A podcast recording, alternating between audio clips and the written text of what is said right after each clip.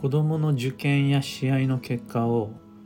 時期や方位の吉居と結びつけ決めつけるのは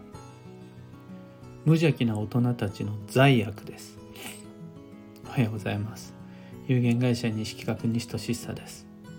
発行から20年累計8万部の運をデザインする手帳有機暦を群馬県富岡市にて制作しています。最新版である有機暦2024は現在販売中。気になる方はひらがなにて有機暦と検索を。でこのラジオ「聞く暦」では毎朝10分の暦レッスンをお届けしています。今朝は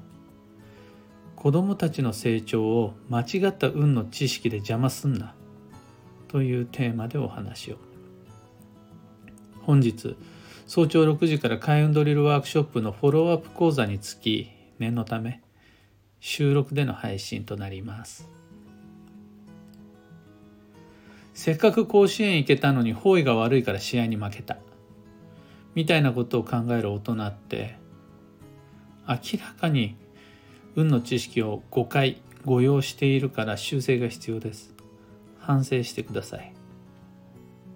それサッカーの国立やラグビーの花園でも同じです。そういった間違った知識による余計な不安はそれそのものが悪運となって作用します。どう考えてもそこで子どもたち自身が方位が悪いから今回の試合はやばいよなって考えることはまずないからそういう間違った悪運を現場に持ち込むのは大体悪意のない大人たちの過ちです。そういう考えを持った大人が近くにいることで子どもたちの運に悪影響が及ぶからたちが悪いです。いなけりゃそういう大人がいなければそれで子どもたちが不利益を被ることないんで今甲子園国立花園を例えに出しましたが別にそれってスポーツの大会に限った話ではありません。音楽の発表会コンテストもそうだし中学高校大学受験もしくはその高学校の面接全部一緒です。それらが自宅から見て基地方位なのか強方位なのかそのタイミングが吉時期なのか強時期なのか土曜なのかおみくじ引いたら吉なのか強なのかそれらの知識と実際の成果の良し悪しはほとんど関係ないです。あえて今この世界に絶対というものはないからほとんど関係ないって言いましたが一応念のため全く関係ないって言わないだけでもうほとんどほとんど影響ないです。というか今じご自身が大人のご自身が持っているすごく狭い運の知識以外のさまざまな多岐にわたるその他の影響力の方がその試合そのコンテストその受験の成果に関わってきます。でそこまでは理屈の話なんですけど今度現実の現場の話をした時に親が間違った運の知識をその努力する子どもたち成長する子どもたちの現場に持ち込むことで子どもたちから月が離れていくんですよね。それこそ子どもたちは無心に頑張った方が運と縁に好かれるんです。大人がそこから変な運の知識でちゃちゃ入れるから月が離れてくんです。しかもそれ大人たちは無邪気だから。悪意ないから。むしろ親心だから。親心としてやってるからすごい厄介です。ちなみに弊社西企画は僕が幼少時から運の知識を運用してきましたが少なくとも僕が子供の頃に試合の時試験の時発表会の時に時期が悪い方位が悪いなんてただの一度も言われたことないです。これまでの努力を信じていきなって送り出してもらいました。あなた本番に強いから大丈夫だよって勇気づけてもらえたんですよね。一言も相手との旧姓の相性が悪いなとか土曜中だから失敗するぞとかって一回も言われたことないです。本当に頑張れって言って心強く送り出してもらいました。そういう人生の分岐点となるようなもしくは幼少期の思い出に残るような大切な場面で両親から運勢とか強法医とか厄年とかっていう言葉一回も聞いたことないです。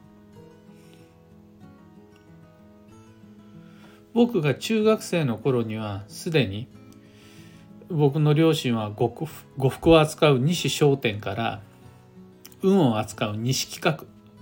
に法人登記していたはずだから当時の両親はもうゴリゴリの職業鑑定士です。僕自身もそれでその鑑定料で育ててもらってます。そういう僕は親から受験の方位が悪いからこの高校諦めなとかだから今回は土曜中の試合だからあんまうまくいかないと思うよとかって言われたことないんですよね。それ今になって思い返してみればとてもバランス感覚のある良い両親を持ったなって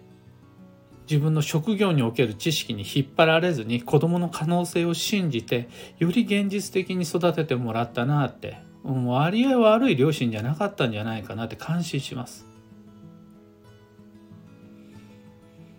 おかげさまで未成年の運の知識なんて、まあ、ほとんどなかった僕は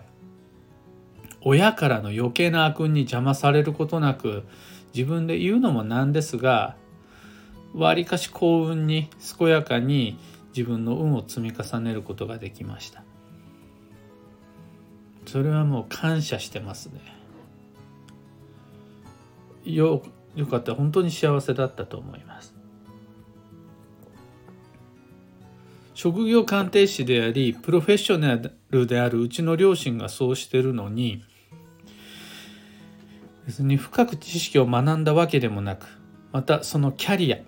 知見が豊富にあるわけでもなく自分の子供を吉祥で縛り付ける親が割といるから本当残念です。どういうことだってなんだそれはって思っちゃいます。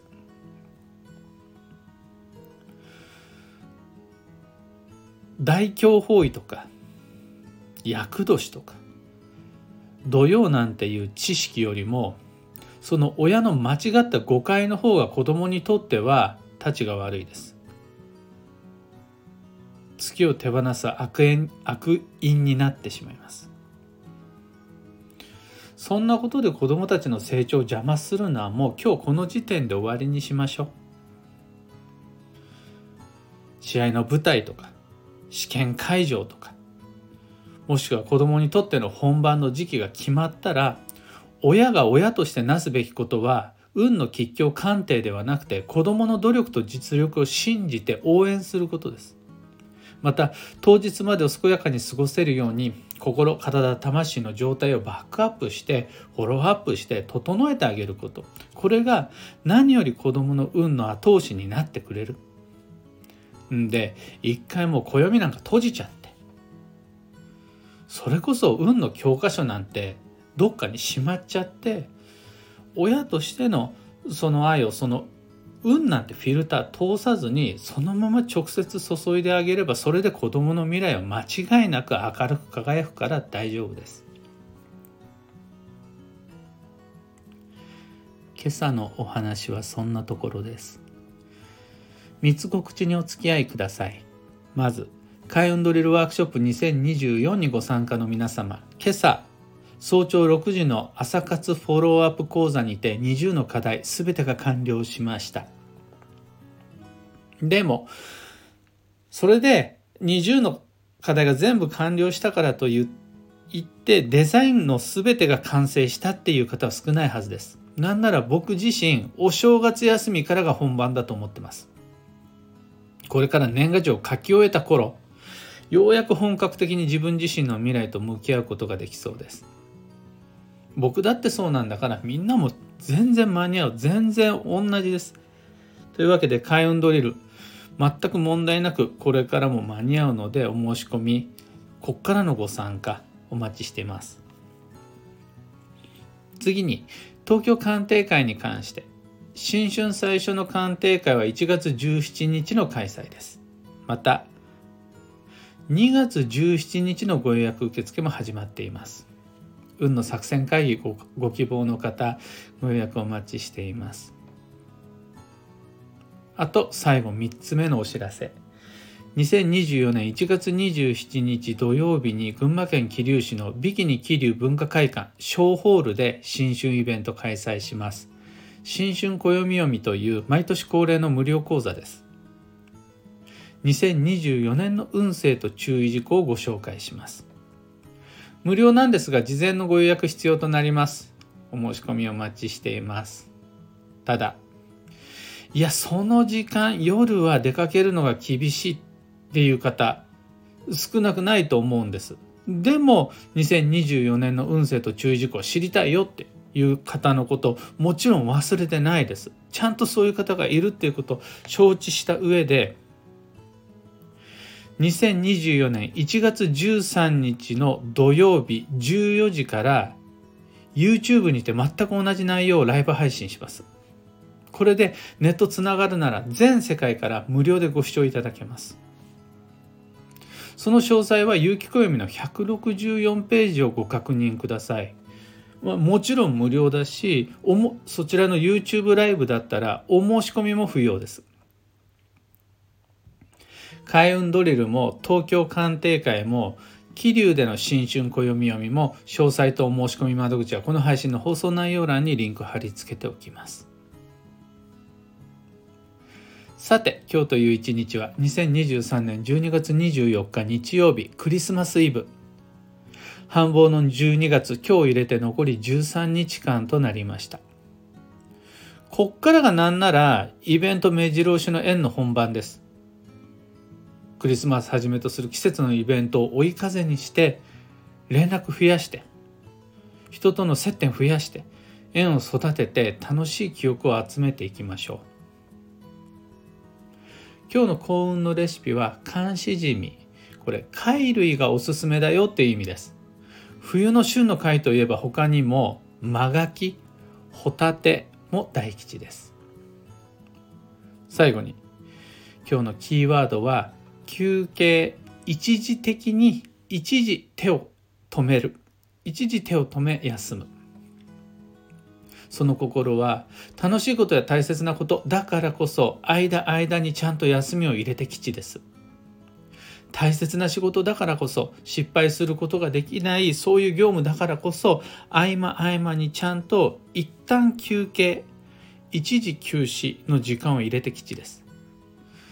ずっと木を張り詰めるのではなくだらだらと頑張り続けるのでもなく仕切り直しの機会を作った方がより楽しくより精度の高い成果を手に入れることができます。遊びも仕事も充実満喫のためには合間合間の休憩を入れて吉です。以上迷った時の目安としてご参考までに。それでは今日もできることをできるだけ西企画西俊久でした。いってらっしゃい。Bye.